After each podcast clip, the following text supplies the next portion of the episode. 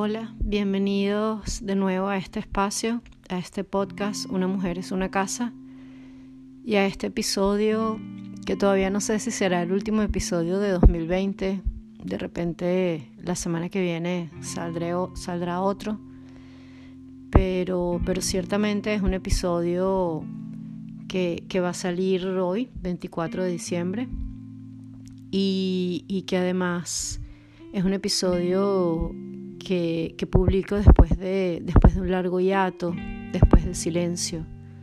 Así que les doy la bienvenida para quienes están por aquí por primera vez y para quienes son escuchas recurrentes y, y compañeros de camino, compañeras de camino.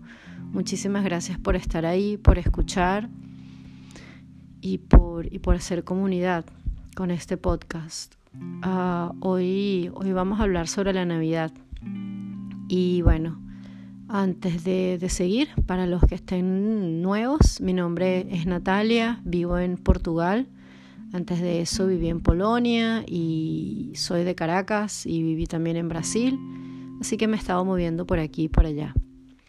Hablemos de la Navidad entonces.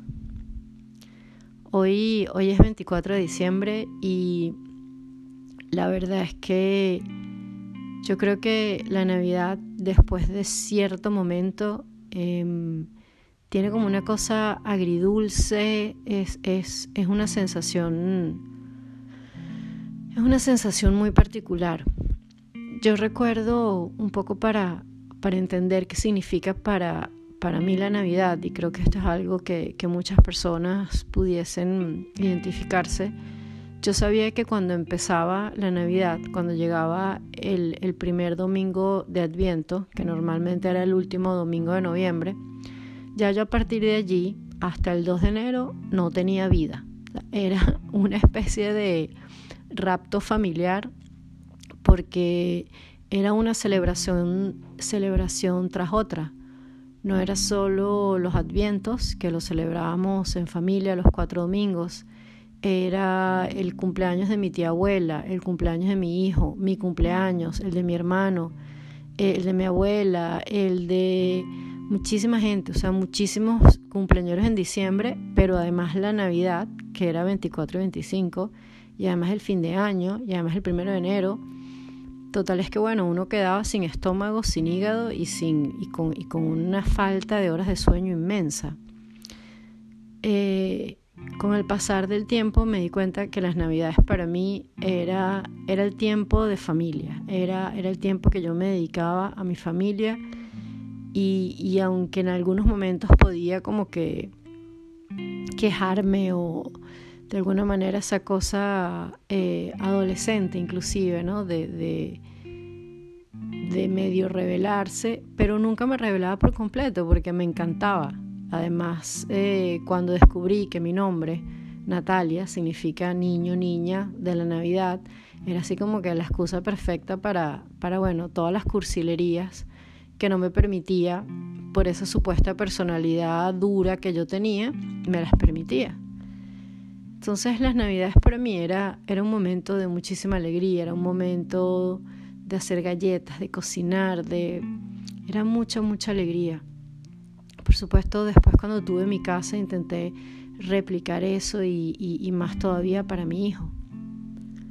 Pero entonces, ¿qué pasa en esta, en esta Navidad? Una nueva Navidad como migrante en, en la que estoy lejos de, de mi familia, de, de mis seres queridos, de mi historia.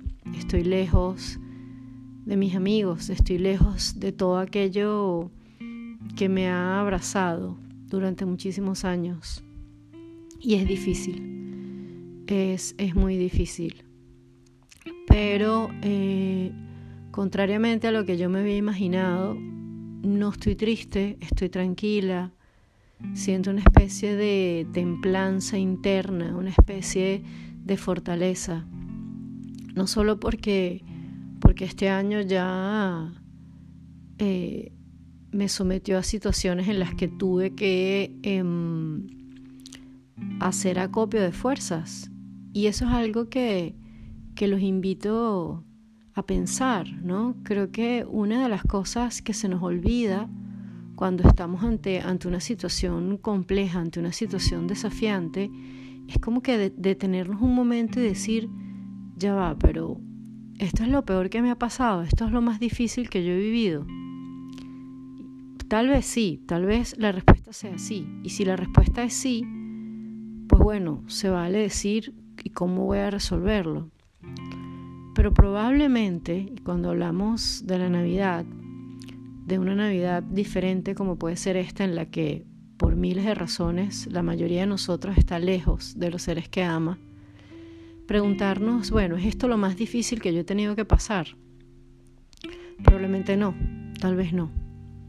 Y tal vez a pesar de todas las faltas que pudiese haber en esta Navidad para muchos de nosotros, una Navidad que se puede sentir como un gran hueco, Em, entender que la Navidad es cierto que es una tradición, ese momento familiar, pero Navidad, y, lo, y lo conversaba hoy, Navidad no es solo hoy, Navidad es, es toda una época. Pero además cuando pensamos, bueno, ¿qué es lo que celebramos en Navidad? Es una fiesta católica que celebra el nacimiento del niño Jesús, que el niño Jesús vino a traer paz y amor, a, a tratar de celebrar lo mejor de la humanidad. Entonces yo creo que, que podemos también resignificar la Navidad. Y aunque esta no es mi Navidad, porque bueno, porque esta es la primera vez en 43 años que tengo de vida que estoy pasando una Navidad sin adornos navideños, sin comida navideña, sin celebraciones navideñas, porque además por, por una situación particular con mi hijo y por, por respeto a su, a su privacidad, no, no viene al caso comentar, bueno, hoy no habrá mayor, mayor celebración en esta casa. Y, y está bien, creo que que lo que la Navidad viene a enseñarnos está allí mucho más allá de la alegría impuesta. Lo que quiero decir es que creo que tenemos derecho, todos aquellos a los que estamos pasando una Navidad por elección, eh, calmada, en soledad, con planes tal vez considerados poco navideños, tengo varias amigas que me dijeron, no, yo, yo no voy a hacer absolutamente nada, yo me voy a quedar en mi casa, no quiero salir, no me siento segura saliendo, no me siento segura compartiendo o cualquiera que sean las razones y, eso es absolutamente válido. Em, esta no es mi Navidad, esta no es la Navidad de mi infancia, pero es que yo tampoco soy una niña esta no es la Navidad que yo había imaginado y planeado en mi vida adulta, pero es que ya la vida me enseñó que los planes y, lo ideal pocas veces tiene que ver con lo, con lo que en realidad es. Porque los planes y, lo que nosotros pensamos, las expectativas de las cosas, eh, casi nunca se dan. Y está bien, no hay que verlo con dramas, yo creo que uno de los grandes logros para mí este año, eh, porque además como yo cumplo el 21 de diciembre, coincide, digamos, con una especie de reflexión anual de mi vida, con que ya está a punto de acabarse el año. Entonces, bueno, yo hago un cumpleaños bastante filosófico en el que revalúo todo.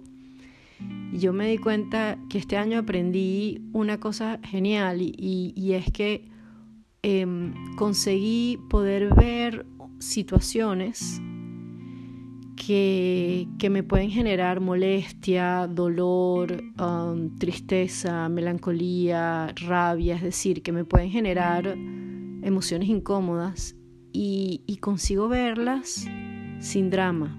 No todo el tiempo, a veces tengo mi, mi, mis ataques de drama queen y, y están allí, lo sé, pero son cada vez menos, son cada vez más cortos, son cada vez como que siento que está a punto de aparecer y, y lo atajo porque es que en realidad no necesitamos el drama. Que eso es una cosa que, que está bueno pensar. Es decir, porque nosotros, nosotros pensamos que, que, si no tengo la relación ideal que yo quería con mi hijo, si no tengo el trabajo que yo eh, tenía pensado, si mi cuenta bancaria no es como yo quería, si mi, o sea, como no responde al guion que yo tenía en mi cabeza, entonces, bueno, tengo que hacer una, una, especie de rebeldía y de queja, eh, bueno, porque no es. Y resulta bueno, que la vida no vino a cumplirnos a nosotros ninguna expectativas, pero nosotros tampoco vinimos a cumplirle las expectativas a nadie. Nosotros vinimos a vivir, vinimos a experimentar, vinimos a sanar. Entonces, esa necesidad de drama, que muchas veces también es una especie de sobreanálisis de asuntos familiares y de buscar culpas y de llegar al fondo del fondo del fondo de los fondos, de lo más profundo del fondo, bueno, resulta que no, no era tan necesario. Lo que era necesario era decir, ah, sí, esto me incomoda, esto me duele. Tal vez se puede hablar y lo hablas y, ya, porque el otro no es adivino y no tiene que saber por eh, implícita energía que, que tal cosa nos molesta o tal cosa nos duele. Entonces, liberarnos de ese drama. Pero además también este año eh, fue muy aleccionador para soltar aquellos, aquellos pesos que ya no puedo cargar.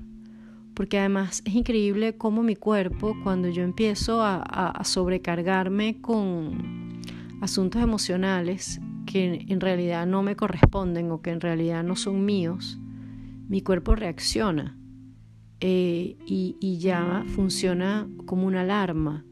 Entonces, esa es otra invitación a, una vez más conectar con el cuerpo, a ver qué es lo que dice, a ver qué es lo que comunica y, y qué son las navidades.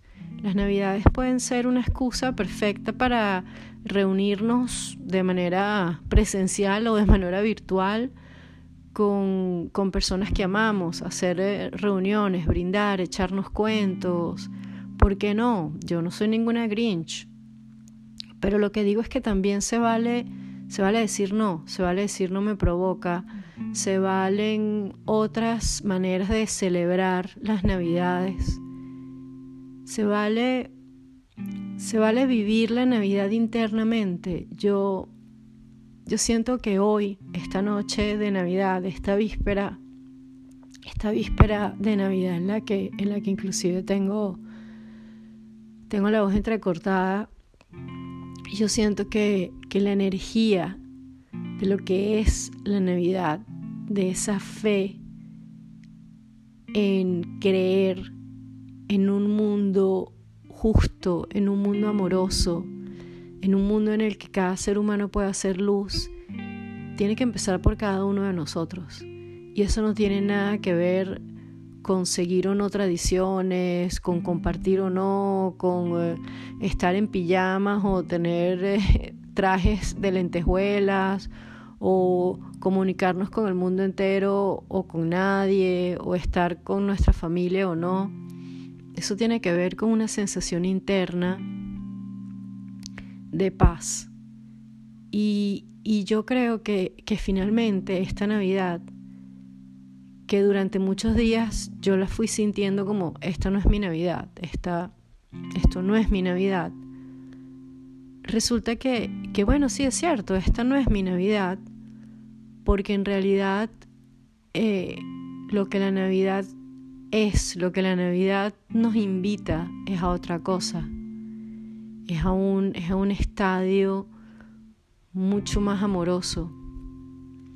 Entonces la invitación en esta Navidad es, a mirarnos amorosamente, a mirarnos con mucha ternura, a mirarnos a nosotros mismos como un gran regalo y, y ya quitarse los estigmas de, ay, vas a pasar sola la Navidad, eh, bueno, mira, sola no, eh, resulta que estoy yo conmigo y, y, eso no tiene nada que ver. Ah, y la vas a pasar acompañada, qué chévere, qué bien. Es decir, no hay una sola manera de celebrar la Navidad. Así como no hay una sola manera de vivir, así como no hay una sola manera de hacer las cosas. Lo que tenemos es que, bueno, lo que tenemos no, lo que lo que en realidad nos conecta con, con la gracia de la vida es conectar con aquello que es el sentimiento honesto en ese momento. Mi sentimiento honesto en este momento era estar tranquila en este apartamento aquí en Oporto, em, con mis proyectos, con mis cosas, descansando, porque además tuve unas últimas semanas bastante movidas, no solo físicamente, sino emocionalmente. Entonces, ¿sabes qué? Mi regalo de Navidad es regalarme tiempo, es regalarme silencio, es regalarme pausa, y eso se vale. Les deseo entonces feliz Navidad. Si escuchan este, este episodio en los días sucesivos, espero, espero que, que hayan pasado una linda velada, que la Navidad sea todo aquello que, renueva la fe en nuestros corazones. Creo que, aunque sea una, frase trillada, es, es, lo más bello. Hay que renovar nuestra fe. Y, eso pasa por, por, nosotros mismos siempre. Em, celebremos, celebremos que estamos vivos, celebremos, celebremos que somos libres de ser todo aquello que deseamos ser. Celebremos nuestra rebeldía por una vida de pausa, por una vida de calma, por una vida de observación. Celebremos nuestra capacidad de sentir alegría con las pequeñas cosas, las mínimas cosas que para cada uno de nosotros pueden ser diferentes. Para mí, por ejemplo, fue que hoy Que no había parado de llover y hace mucho frío y cielos grises, hoy el cielo más azul que se pueden imaginar, un regalo de Navidad espléndido, despertar así. Entonces sí, hay mucho para celebrar, hay mucho para agradecer y con todo los a pesar de, podemos sentirnos amados y podemos entregar amor. Sigamos, sigamos por ese camino. Un gran abrazo y nos escuchamos en breve.